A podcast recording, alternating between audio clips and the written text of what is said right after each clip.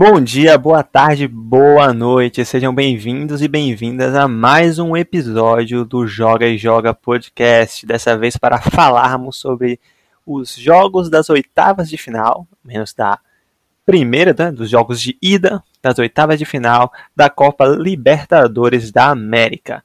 Eu estou aqui com o meu grande amigo Maurício Mota e vamos repercutir então esta rodada para vocês. Tudo bem, Maurício? Olá, amigo Antônio. Olá, amigo ouvinte, caro telespec. É uma honra estar de volta aqui no terceiro episódio do Joga e Joga para falar sobre essa Copa maravilhosa que é a Copa Libertadores, que nos trouxe muito o que falar nesta semana, tanto coisas boas quanto é, pensando em América Latina, né, que é a Copa Libertadores, é América Latina, América do Sul, quanto pesares, né? Então, estamos sem papa na língua hoje, vamos para cima. Pois muito que bem, sim, né? Como você bem falou, coisas positivas e coisas tristes. Mas vamos começar então com as coisas positivas que é o futebol. É, o primeiro jogo, então, que nós vamos analisar é Grêmio 2, Guarani do Paraguai 0. E eu acho interessante, né, que como a gente aqui no Brasil tem, tem isso de falar que é Guarani do Paraguai, né? Eu acho isso, isso muito engraçado. Talvez se o paraguaio souber que a gente se refere ao Guarani dessa maneira, ele vai ficar completamente irritado. Considerações sobre esse jogo, Maurício? Bom, antes de tudo, eu queria comentar o seu comentário, né, sobre chamar o Guarani do Paraguai de Guarani do Paraguai, porque é como se fosse a montanha russa na Rússia, né? Eles chamam de montanha americana. Então é tudo uma questão de perspectiva. O que eu tenho a falar sobre a partida é que, bom, eu acho que deu a lógica, né? Porque o Grêmio do Renato Gaúcho é um time que gosta da Libertadores, é um time que está em boa fase. Então, fizeram por onde. E aqui no Brasil nós temos, acho que uma visão um pouquinho distorcida do Guarani do Paraguai, porque é um time que gosta de eliminar o Corinthians nas competições internacionais. Então a gente talvez ache que eles são um pouco mais é, importantes do que eles talvez sejam, né? E eu acho que eles não são tudo isso não. Então, eu acho que o Grêmio tinha o favoritismo, soube confirmar e colocou um pezinho já na próxima fase. Esse é o Grêmio do Renato Gaúcho. Acho que apesar do, do favoritismo e de ter dado a lógica, né, é bom também é, deixar claro aqui que o jogo não foi fácil para o Grêmio. Né? Em muitos momentos o Guarani do Paraguai foi melhor durante o jogo, teve, teve boas chances, na verdade. Eu lembro que exatamente um minuto antes do primeiro gol do Grêmio, o Guarani do Paraguai teve uma chance excelente né, na cara do gol que não aproveitou. O goleiro Vanderlei do Grêmio ele fez excelentes defesas, fez ótimas defesas, foi talvez junto com o Jean-Pierre o melhor jogador do Grêmio na partida, ao lado, é claro, do, do grande PP, né? Mas enfim, deu a lógica, talvez não necessariamente para o jogo, mas para a junção dos 180 minutos. Né? Acredito que o Grêmio não vai ter dificuldades em passar, mas o Guarani do Paraguai fez um bom jogo dentro, da, dentro do possível e tem aqui um jogador que eu gostaria de chamar a atenção do Guarani do, do Paraguai, Maurício, que foi o camisa 10 desse time, o Merlini, o Bautista Merlini. É um jogador liso. Jogador fez, fez uma excelente partida, deu muito trabalho para a defesa do Grêmio. Ele que está emprestado para o Guarani do Paraguai, né, veio do São Lourenço da Argentina. É, e, enfim, fez uma excelente partida, deixou companheiros na cara do gol, foi, foi realmente o destaque positivo do Guarani do Paraguai. E importante para os clubes brasileiros ficarem atentos né, a esse mercado que, que muitas vezes a gente não, não se atenta muito bem para os jogadores aqui dos nossos países vizinhos, né? Que recentemente começamos a, a ver nomes como Soteldo, né? Gustavo Gomes, né? Tendo, tendo maior destaque aqui, né? Às vezes a gente, quando a gente pensa em jogadores trazidos aqui dos nossos vizinhos, a gente acaba ficando com exemplos ruins na cabeça, né? Como o Cueva, é, enfim. Mas tem excelentes jogadores aqui por perto, né? Dos nossos vizinhos, mostrando exatamente na Libertadores e nas outras competições, que podem sim é, vir a ser aproveitados, quem sabe, no futuro, pelos gigantes do futebol brasileiro. Algo mais a falar sobre esse jogo? Então, é, o meu comentário não é especificamente sobre a partida, mas sobre um comentário novamente. Vou comentar mais um comentário seu. Que você tocou num tema delicado, que é falar sobre Christian Cueva, ou Cuevita da galera, conhecido como. como. Como ele é conhecido no próprio São Paulo, né? É, bom, ele é um jogador que, com certeza, a gente tem todo o direito de reclamar no que diz respeito ao profissionalismo dele, né? Ele causa problema por onde passa, e o Santos que o diga. Mas ele também tem, tem seu valor, né? Quando ele chegou ao São Paulo, lá em 2016, ele conseguiu, conseguiu desempenhar fun umas, muitas funções no jogo, né? E o São Paulo não está na Libertadores, né? É, não deveria nem estar tá falando sobre o São Paulo aqui, mas você tocou numa ferida aqui, né? Então, Christian Cueva, você está sendo um pouquinho defendido por mim aqui hoje, você tem o seu valor, você se provou ser um grande jogador, mas é, o extracampo também atrapalha, né, amigo? Então, aí fica difícil. Mas eu concordo com você, vale a pena ficar de olho nesses jogadores sul-americanos que despontam em outras equipes, né? Isso ficou, fica muito evidente quando a gente procura o, o, o retrospecto recente dos últimos, sei lá, quatro anos do Campeonato Brasileiro, né? Alguns jogadores desconhecidos que, que surgem aqui no Brasil e, e, mostram toda a sua qualidade e eram completamente desconhecidos porque a gente não assiste muito o futebol uh, da região da América do Sul. Então achei muito interessante esse comentário que você fez. Mas Christian Cueva tem seu valor. Christian Cueva, então, defendido aqui, ao vivo, programa. Então, Cueva, se você estiver ouvindo, que com certeza você está ouvindo, não deixe de nas redes sociais deixar um abraço aqui para o seu fã Maurício Mota.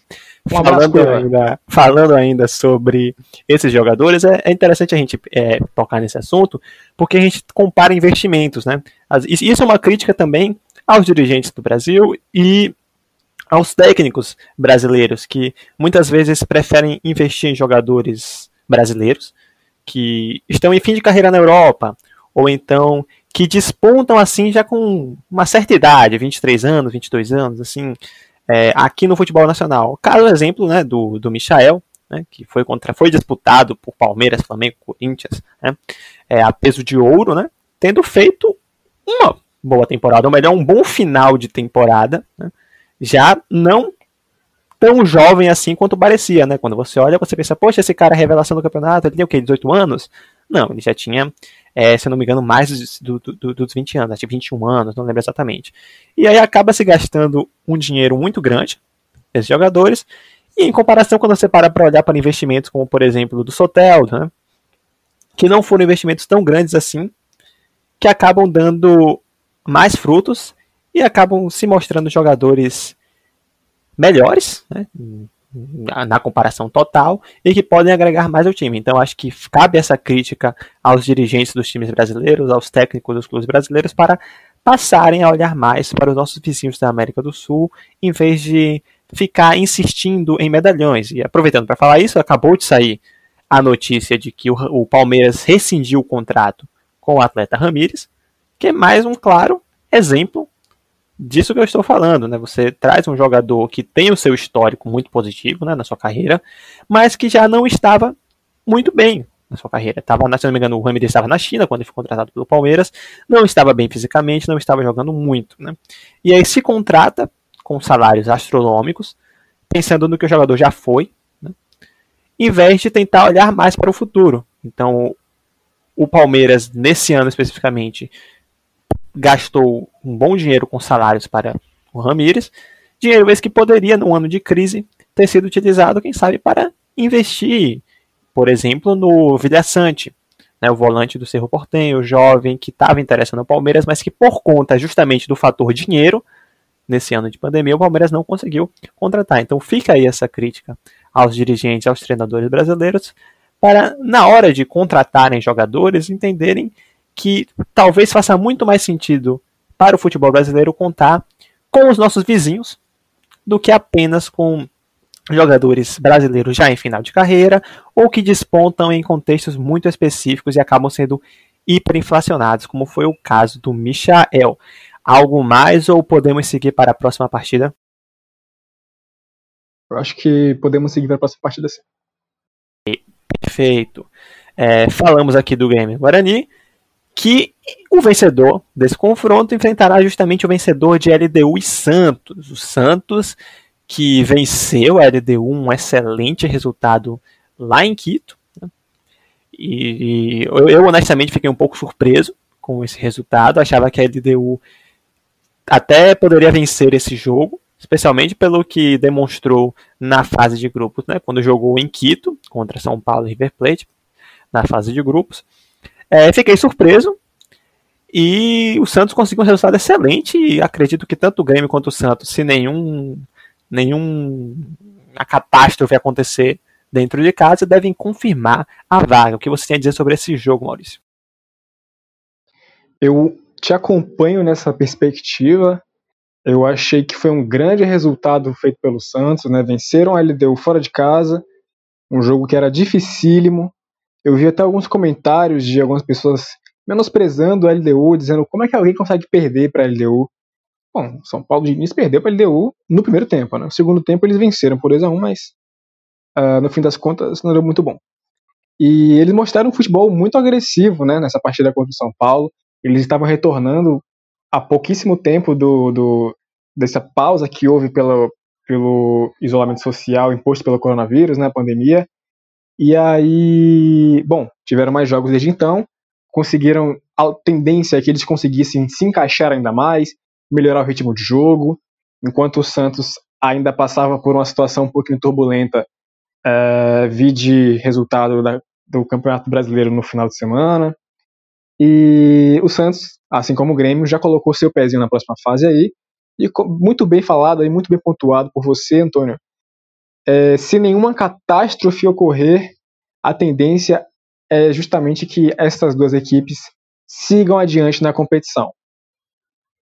Excelente. Como você bem pontuou, né, teve essa pausa longa, especialmente no campeonato equatoriano, no futebol equatoriano, né, é, e que talvez esses times como a LDU e o próprio Independente Del Valle, qual nós iremos falar mais tarde, talvez pudessem ter tido uma sorte melhor nessas oitavas de final se não tivessem ocorrido essa pandemia e acabado com o ritmo de jogo desses clubes, né? É, muito bem, então, seguindo para a nossa próxima chave, Racing 1, Flamengo 1. O que você tem a dizer sobre este jogo? Bom, o que eu tenho a dizer é que eu assisti essa partida, né? Assisti o Mengão do Rogério Senna em campo. Uh, foi um jogo meio morno, né? Pra falar a verdade. Flamengo com pouca, pouca lucidez na hora da finalização. Não levaram chances tão perigosas assim. Acabaram levando o primeiro gol. É, tiveram que reagir, conseguiram empate com alguma velocidade com o gol do Gabigol. Sim, tivemos gol do Gabigol. E depois foi um jogo de comadre, né? Porque nenhum dos dois times estava muito criativo, não conseguia fazer muita coisa. Houveram gols anulados. Uh, mas no fim das contas, eu acho que foi um jogo. Todos do Racing, um né, que... se não me engano? Ou teve um do Flamengo sim, também, tá vendo? Eu não tenho lembrança se foi, houve algum gol do Flamengo impedido, não, pra falar a verdade. Mas não duvido, porque a arbitragem foi, foi bem presente nessa partida. E no fim das contas, o Flamengo de Rogério Ceni conseguiu, digamos que seja um bom resultado, sim, porque é, a gente esperava uma vitória, né, de passagem, o Flamengo era sim favorito para a partida, até porque o Racing não vive um bom momento, seu dirigente técnico é, se demitiu no final de semana, e é uma crise política que a gente não sabe quanto interfere no campo, mas geralmente interfere sim no campo, e no fim das contas, é, eu acredito que sim, o Flamengo colocou um pezinho na próxima fase, porque o empate fora de casa é vitória. Ainda mais fazendo gol fora de casa, que foi o, o, o caso do, do Flamengo, né? É, o Racing, você bem pontuou que não está numa fase boa, mas é interessante a gente justamente olhar essa questão da pandemia. Antes da pandemia, o Racing estava numa situação muito boa. Fez uma excelente fase de grupos, terminou, se não me engano, com 15 pontos, né? É, na fase de grupos, se classificou como, se não me engano, o melhor segundo colocado. Não estou, não estou certo dessa, dessa situação, mas acredito que foi um dos melhores segundos colocados né, do grupo é, empatou com o Flamengo, né? E acho interessante também pontuar nesse jogo que mostrou como as duas defesas são frágeis, né? especialmente no caso do Flamengo, que teve vários gols né, anulados. Né? A sorte do Flamengo foi essa. E o Racing também deu muitos espaços para o Flamengo, né, na velocidade do Bruno Henrique, que soube aproveitar muito bem. Eu acredito que, como no jogo de volta vale o critério do gol fora de casa, eu acredito que o Flamengo vai conseguir explorar mais essa velocidade com o Bruno Henrique, justamente pelo fato do Racing precisar correr atrás do prejuízo. Algo mais a falar sobre esse jogo ou podemos seguir em frente? Eu queria fazer uma menção honrosa ao Bruno Henrique, né? Porque, ao que parece, os últimos, os últimos vencedores do título chamado Rei da América têm sido amaldiçoados no ano seguinte. Lê-se Borja, lê-se Luan, lê-se Bruno Henrique. O ano do Bruno Henrique não é dos melhores, mas essa partida ele, ele fez um bom jogo hoje, hoje não, na terça-feira, perdão. E o gol foi graças a ele, né? Ele encontrou a jogada ali, recebeu o lançamento em profundidade, conseguiu aproveitar a sua vantagem na velocidade, deixou o marcador para trás e entregou a bola para o Gabriel marcar o gol de empate. Então, talvez seja aquela, aquele caso de que um jogador de uma competição só, né? Vai que nos próximos jogos apenas da Libertadores o Bruno Henrique consiga mostrar aquela letalidade que ele mostrou no ano passado. Então, vamos esperar para ver, porque é um jogador que mostrou muita qualidade e seria uma pena para o futebol brasileiro perder uma peça tão rara. Sim, e aproveitando que você tocou nesse assunto, é, cada, cada, cada tempo que passa mais desde a saída do Jorge Jesus, eu acredito que, pelo menos na minha humilde opinião, fica muito evidente como o Jorge Jesus conseguiu potencializar demais os atletas do Flamengo, que já eram bons, né? Tinham históricos bons, né? O Bruno Henrique fez uma excelente temporada pelo Santos, o Gabigol também fez excelente temporada pelo Santos e, e por aí vai. Mas o Jorge Jesus conseguiu potencializar demais. Ele foi além do que consta a qualidade o desempenho mostrado por esses jogadores. Ele conseguiu tirar o que há de melhor em cada um desses jogadores, explorar bastante isso e conseguir resultados excelentes. Então, toda hora a velocidade do Bruno Henrique era bastante acionada. Ele que não é um jogador de dar muitos toques na bola, né? ele é um jogador de ser acionado em velocidade. Então, eu acredito que é, o, a, essa maldição né, da, do prêmio de Rei da América né, é, pro, pro, pro Bruno Henrique, talvez até se aplica a todo o elenco do Flamengo nesse ano, seja também muito por conta disso. Né? O Jorge Jesus potencializou demais, talvez fiquemos com uma imagem na cabeça de algo que não vai mais se repetir naquele nível que foi, talvez não se repita, o que é algo normal, porque foi realmente uma temporada espetacular e que, se não se repetir naquele, naqueles mesmos padrões, também não significa que vai ser uma temporada fracassada. Né? A gente tem que entender que estilos de jogo são diferentes, temporadas são diferentes e Portanto, que você se mantenha competitivo, se mantenha bem estruturado, você já está fazendo boas temporadas, né? independentemente de quão esmagadoras sejam as suas vitórias. É, o nosso próximo tópico, o nosso próximo jogo é o jogo que não ocorreu, né? É, o jogo entre Internacional e Boca Juniors ele foi adiado, né? A primeira partida no Beira Rio vai ser na próxima quarta-feira, no dia 2 de dezembro. É, todos sabem que o jogo foi adiado por conta da, da tragédia, né, que, foi a, que foi a morte de Diego, né, Dom Diego Armando Maradona. É uma perda, assim, tanto em termos futebolísticos, mas uma perda que transcende, que vai além. É como se parte da identidade latino-americana tenha ido embora com a morte de Dom Diego Armando Maradona, é como se parte do que é o futebol sul-americano, parte do que é o futebol em si, a cultura do futebol, é como se ela tivesse morrido, né? E ele que sempre foi uma figura tão polêmica, tão presente, mas acima de tudo sempre foi uma figura humana, né? uma figura que sempre, apesar de ser chamado de Deus, né? Ele sempre foi muito humano, sempre foi presente demais no cotidiano, não apenas enquanto torcedor, torcedor fanático, tanto do Boca quanto da seleção argentina. Né? Todos nós lembramos das icônicas cenas dele né, na Copa do Mundo, comemorando, né, ele comemorando também os títulos do Boca, né? É, mas além disso, também uma figura humana muito presente é, na sociedade latino-americana. Né? Ele é, um, é uma morte sentida demais, não apenas pelos argentinos, não apenas pelos aqueles que são apaixonados pelo futebol, seja em Nápoles ou na Bomboneira, mas também uma figura, uma morte sentida por todos nós latino-americanos. que Tem a, tem a falar sobre isso, Maurício Mota. Bom, a perda de Diego Armando Maradona é, é muito, foi muito chocante, realmente, receber a notícia de uma da perda de uma figura tão icônica assim, mesmo que não seja tão presente no nosso cotidiano por, por ele ser argentino, somos brasileiros, existe alguma, alguma picharinha entre as duas populações, né? Mas a gente sabe que ele é uma figura que é no mínimo imensurável, porque é, eu vi esses dias imagens de torcedores com a camisa do Boca Juniors, torcedores com a camisa do River Plate, em pranto, se abraçando, então, ele foi um, um, cara que conseguiu unir uma nação de uma forma, no mínimo, inexplicável. A gente faz brincadeira hoje em dia falando sobre, sobre o Neymar e não sei o quê, mas eu acho muito difícil a gente conseguir encontrar tão cedo um personagem tão emblemática quanto, quanto o Diego Armando Maradona, uma figura que, que houve muita, muitas polêmicas fora dos campos, mas nem, nem por isso houve alguma diminuição do que ele foi, né? Do que ele representava, de tudo que ele, que ele podia entregar ao coração do torcedor.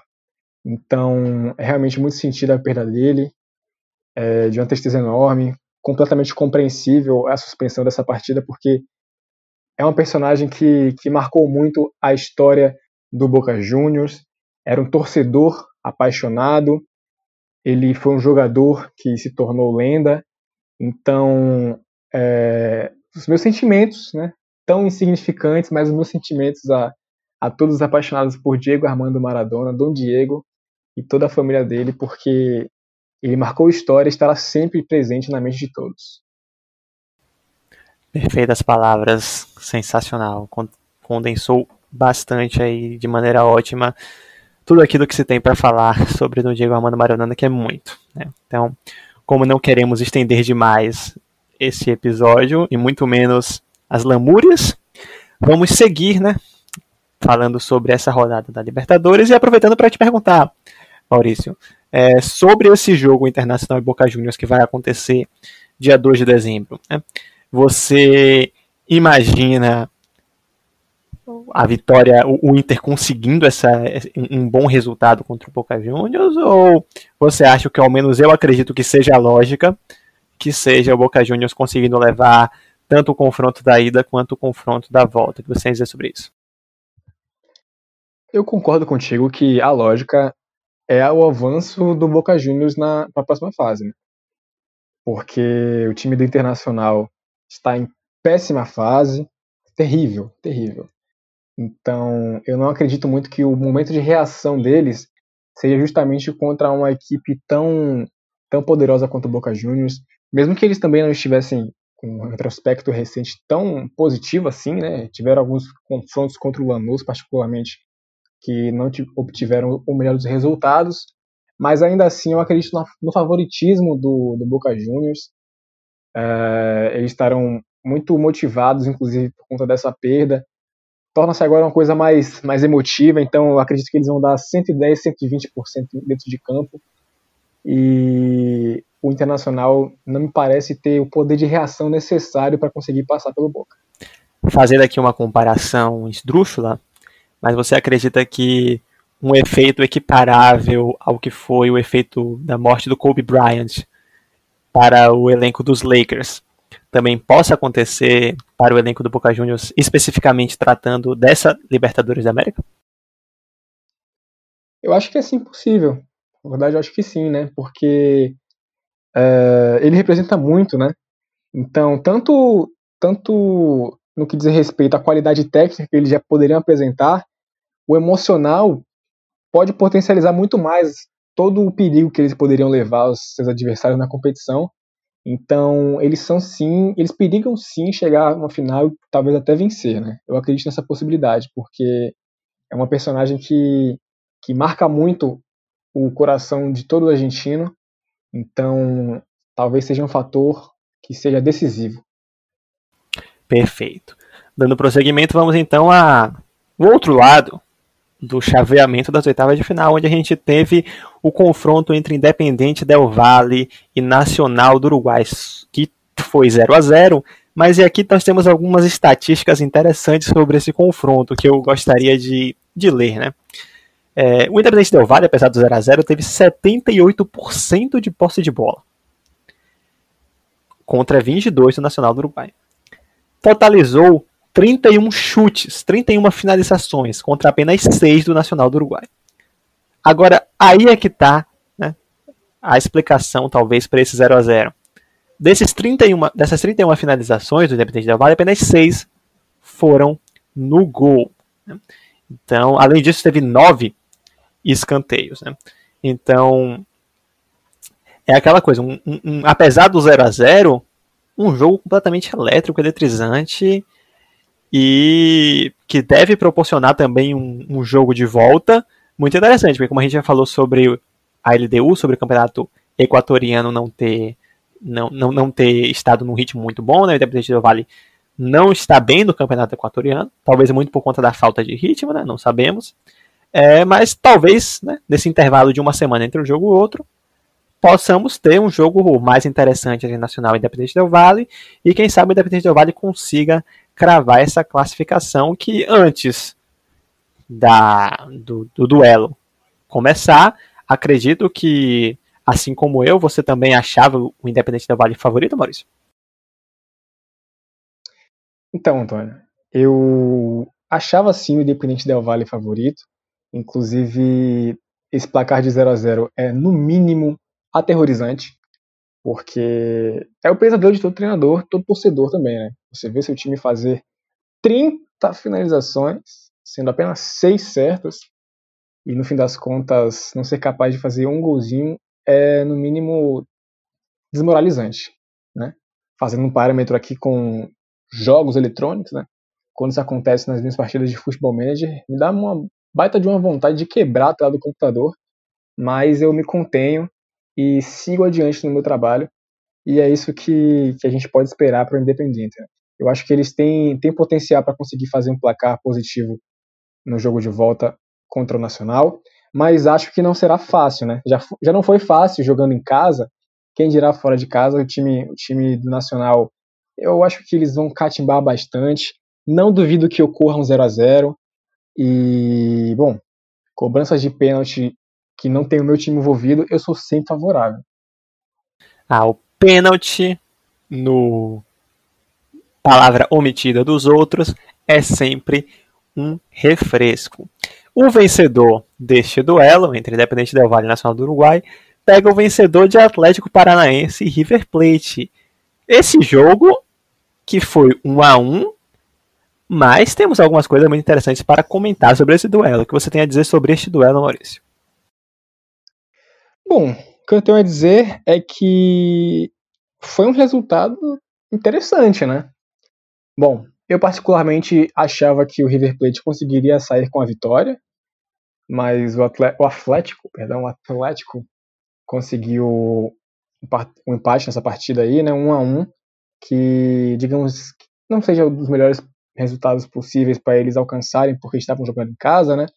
Mas uh, se a gente perceber o que aconteceu, por exemplo, o desempenho do River Plate, particularmente contra o São Paulo, na fase de grupos ainda, quando eles estavam voltando de lá, seis meses parados e conseguiram um empate no Morumbi, sendo a sua primeira partida oficial desde a parada, eu achava que eles tinham potencial para fazer um resultado mais favorável, né? mais talvez elástico. Então, o jogo de volta, eu acredito que, que o River Plate tem uma vantagem e tanto, né? Porque, como você mesmo mencionou, é, no jogo do Flamengo, eles fizeram um gol fora de casa. E eu acho o River favorito. Mas eu vou parafrasear as palavras do presidente do Atlético, que o time mudou de patamar. Eles estão nas oitavas de finais da Copa Libertadores jogando contra o River Plate, brigando pelo resultado. Eles não estão mortos na, na, na partida ainda, né? O jogo de volta, teremos um jogo, eu acredito nisso, mas não vou tirar aqui o favoritismo do, do River Plate, não.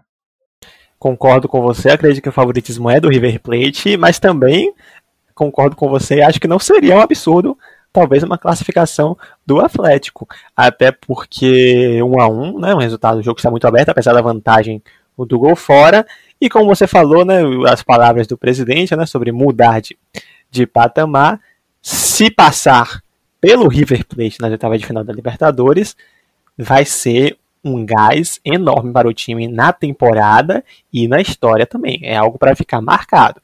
Até porque nesse primeiro jogo na Arena da Baixada, o Atlético já estava com desfalques por conta da Covid. Já teve mais desfalques, se não me engano, anunciados para a partida de amanhã contra o Palmeiras.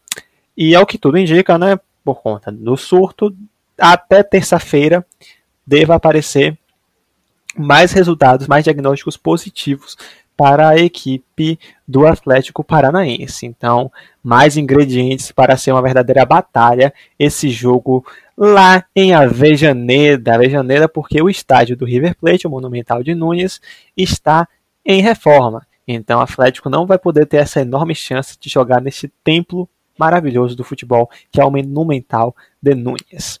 É, algo mais para falar sobre esse duelo ou podemos seguir em frente? Eu queria acrescentar esse, sobre esse comentário que você fez da, do gás que uma classificação pode dar à equipe do Atlético, de que eles já foram finalistas da Libertadores, né? Mas depois daquele, daquele longínquo 2005, é, o time passou por, por algumas situações de turbulência, né? E a gente percebe que nos últimos anos o Atlético é, se mostrou uma equipe diferente, né? Exemplo de gestão, eles estavam peitando de frente com, com a Rede Globo no que diz respeito à transmissão de, de partidas.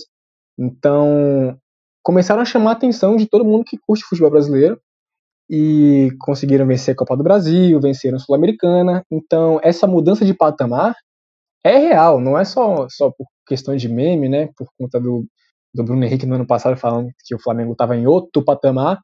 Mas a gente tem que olhar assim, o Atlético como, como um candidato ao avanço aí, né? Favoritismo é contra eles, mas não estão mortos. Exatamente. Perfeito. Faço suas as minhas palavras. É, na, no último chaveamento, então, nós vamos para os dois últimos confrontos dessas oitavas de final. Libertar e Jorge Wilson no placar de 3 a 1 para o Libertar e aí a curiosidade desse jogo. O Libertar estava fazendo 2 a 0 até os 69 minutos. Aos 74, o Jorge Wilson diminuiu. Deu indícios de que poderia né, tentar fazer o crime fora de casa, né? quem sabe empatar por 2 a 2 e levar a vantagem do gol fora para decidir lá em casa, na Bolívia. Porém, o, o atleta Ismael Benegas levou o segundo amarelo e foi expulso aos 79 minutos, cinco minutos após ter feito, terem feito o gol que estaria deixando a situação um pouco mais tranquila para o time. E aí, por conta disso, talvez, né, quem sabe, Adrian Martinez, aos 96 minutos, nos acréscimos, no final do jogo, cometeu o crime e ampliou para 3 a 1 ampla vantagem do Libertar, que vai ter aí uma, essa vantagem para definir e defender é, a sua classificação para as quartas de final da Libertadores. Algo a falar sobre esse jogo? Bom, o que eu tenho a dizer é que a bola pune, né? A gente não pode garantir que esse terceiro gol foi, foi consequência direta da expulsão, mas a tendência que a gente acredita é que uma expulsão de um colega seu, um companheiro, impacta no psicológico dos, dos jogadores, no mínimo também tem seus, seus reflexos táticos, né, porque você tem um a menos em campo, então o preenchimento de espaço fica mais complicado, mas sofrer um gol aos seis minutos de acréscimo é desesperador, né? Quando você percebe que você tinha um, alguma oportunidade, né, alguma chance com só um gol de diferença, você recebe um balde de água fria desse aí, é realmente entristecedor. Eu não acredito que o George Winterson, isso mesmo, Winterson, foi mal. Eles vão, vão conseguir reverter esse placar, porque se eu fosse treinador do Libertar, eu sentaria no resultado, mas de um jeito que, meu amigo, joga com o regulamento debaixo do braço. E fica complicado você sair de uma situação dessa aí. Então, meus pêsames, Jorge, mas eu não acredito no seu avanço. Como diria Los Ronaldos, adiós, papá. O vencedor de Libertar George Wilson pega o vencedor do último confronto da, da, dessas oitavas de final, que é Palmeiras e Delfim. O Palmeiras, que você que está estudando esse podcast, não se engane, apesar do resultado, o Palmeiras fez quatro gols. O quarto gol foi contra do Ramires. Ramires que rescindiu o contrato hoje mesmo com o Palmeiras. O que você tem a dizer sobre este jogo, Maurício Mosa? Bom, o que eu tenho a dizer é que o Palmeiras soube fazer, fazer jus ao seu favoritismo e era tão favorito que fizeram questão de conceder um golzinho ao seu adversário para que fosse no mínimo emocionante, né? É, assim como o que eu falei sobre a partida do Libertar sentar no resultado é uma opção super válida, ainda mais quando na situação do Palmeiras você fez esses 3 a 1 fora de casa. Então o potencial é de você conseguir fazer mais um placar favorável de de vitória e sem se preocupar muito, porque o avanço para a próxima fase já está encaminhado. Então, parabéns aos palmeirenses, porque vocês já estão com um pé e meio na próxima fase. Excelente. E é interessante aqui, né? Eu, enquanto palmeirense, você, ouvinte, talvez não sabe, mas sim, eu sou palmeirense. E enquanto palmeirense, eu posso falar com tranquilidade que, com todos esses desfalques, né? Que tem tido o Palmeiras por conta da Covid, por conta de lesões e por conta de convocações, é, um time desfalcado do Palmeiras passa ao seu torcedor muito mais confiança e segurança do que o time completo nas mãos de Vanderlei Luxemburgo estava passando. Né? É uma mudança de, de, perspectiva que a chegada do Abel e também o bom trabalho do André Cebola Lopes trouxe para o Palmeiras. É, traz de volta aquela aquela vontade de torcer que, sob o comando de Luxemburgo, meio que estava indo embora aos poucos, né? Porque você já ia assistir ao jogo sabendo que ia terminar em empate. Então, às vezes, você nem tinha vontade de torcer. Quando o time fazia um gol, você pensava, ah, vai tomar o um gol de empate aos 90 minutos. Quando o time adversário saía na frente, você pensava, ah, daqui a pouco vai empatar. Então, isso acabava tirando um pouquinho a vontade de torcer, o gosto por torcer. Né? Muitos torcedores acabavam torcendo em alguns jogos contra o Palmeiras pela derrota para que o Vanderlei Luxemburgo fosse, enfim, mandado embora. Demorou, mas foi embora e Abel Ferreira veio. Olha só, eu falei Abel Ferreira, eu não falei Abel sobrenome metido. Eu finalmente falei Abel Ferreira. Talvez isso possa dar uma zicada. Revelado, né? O segredo foi revelado. Eu espero que eu não tenha zicado o Abel Ferreira, né? Mas, enfim, só o tempo dirá. Algo mais a falar sobre este jogo, Maurício, ou podemos passar para as nossas perspectivas para as definições das quartas de finais? Bom, eu queria ratificar essa, esse comentário que você fez sobre o Palmeiras repleto de desfalques e conseguir um resultado positivo desse tamanho, né?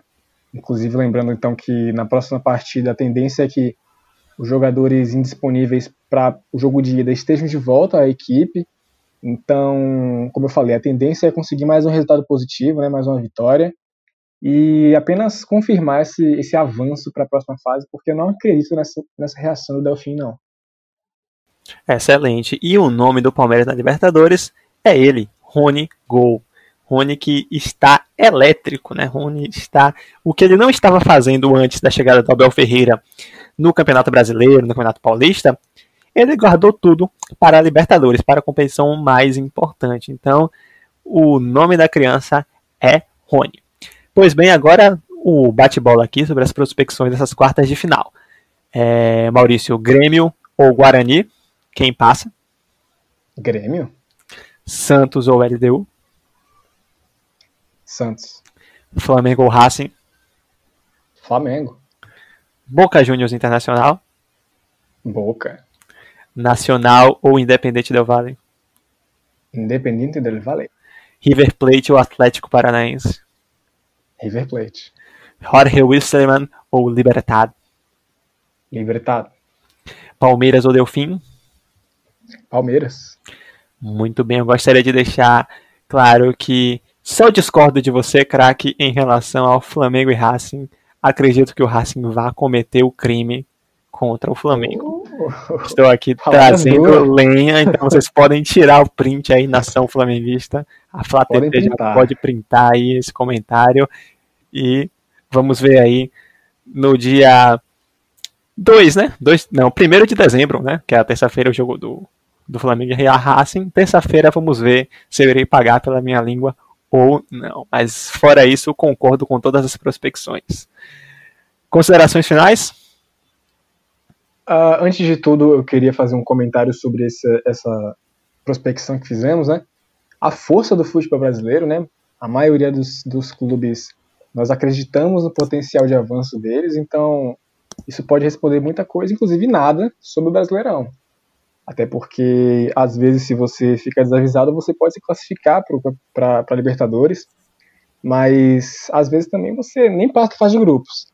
Então é interessante você ver tantos times nas oitavas com um grande potencial de avançar para as quartas e, quem sabe, ter mais um brasileiro campeão da competição. E dito isso, eu queria finalizar a minha participação aqui lendo um comentário que eu vi sobre, sobre o Maradona, né? No grupo dos Cenas Lamentáveis no Facebook. Foi um comentário consequente a algumas ofensas que foram feitas na internet é, após o anúncio do falecimento do, do Diego. E é um pouco, no mínimo, desrespeitoso você querer desmerecer um, uma figura tão emblemática devido é, ao seu extracampo turbulento, se é que podemos dizer assim, mas um extracampo turbulento que chegava à mídia, né? Porque nós não sabemos 10% do que deveria ser realmente a vida de Dom Diego Armando Maradona. Então, se você me permite, eu queria ler aqui o comentário do Gabriel Sales. Permitido. Obrigado. Então, abre aspas. Os que se limitam a fazer piadas sobre Maradona cheirar cocaína, como se o mais importante a respeito desse poeta da bola fosse o vício, não entendem um caralho sobre futebol, nem sobre a vida. Os que se limitam às comparações com Pelé, que obviamente foi o maior jogador, não entendem que Maradona não nasceu para rivalizar com Pelé, mas com Garrincha. Maradona não nasceu para ser o melhor, mas para ser a alegria do povo. Cumpriu essa tarefa com louvor. Desconheço jogador de futebol que tenha dado tamanha alegria para o seu povo. Um amigo argentino me disse certa feita a respeito da discussão Messi e Maradona. Abre aspas. Só vi meu pai chorar uma vez na vida. Foi quando o Maradona arregaçou a Inglaterra na Copa de 86. Essa é a diferença. Fecha aspas. A grandeza de alguns jogadores devemos compreender pela análise, pelos números, conquistas, títulos, e a de outros pela emoção, pela adoração. Simples assim. Maradona era o povo, um Leviatã canhoto, era a invasão incontrolável da arquibancada na Cântia. Era o que narrávamos quando fazíamos gol jogando botão, ou com a meia dobrada, ou com a bola fudida faltando gomos na rua do bairro.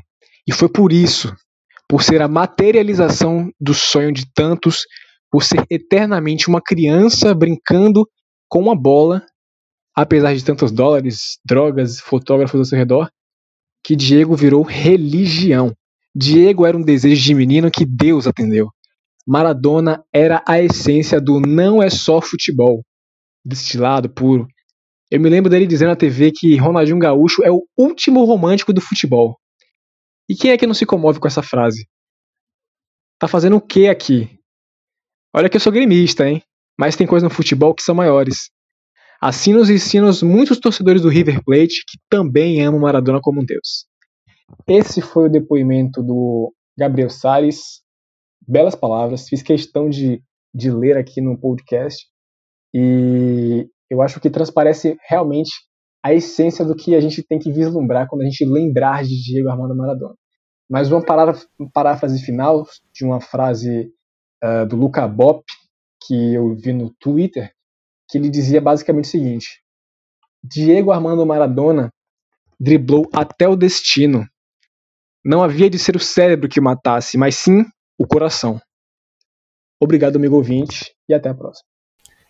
Excelente, excelente comentários. E aproveitando essa deixa para dizer aqui que sobre essa Argentina e Inglaterra da Copa de 86, é, a, a, força desse jogo, a força de Maradona ter destruído a Inglaterra, independentemente do gol de mão ou o que foi, é uma questão de soberania nacional.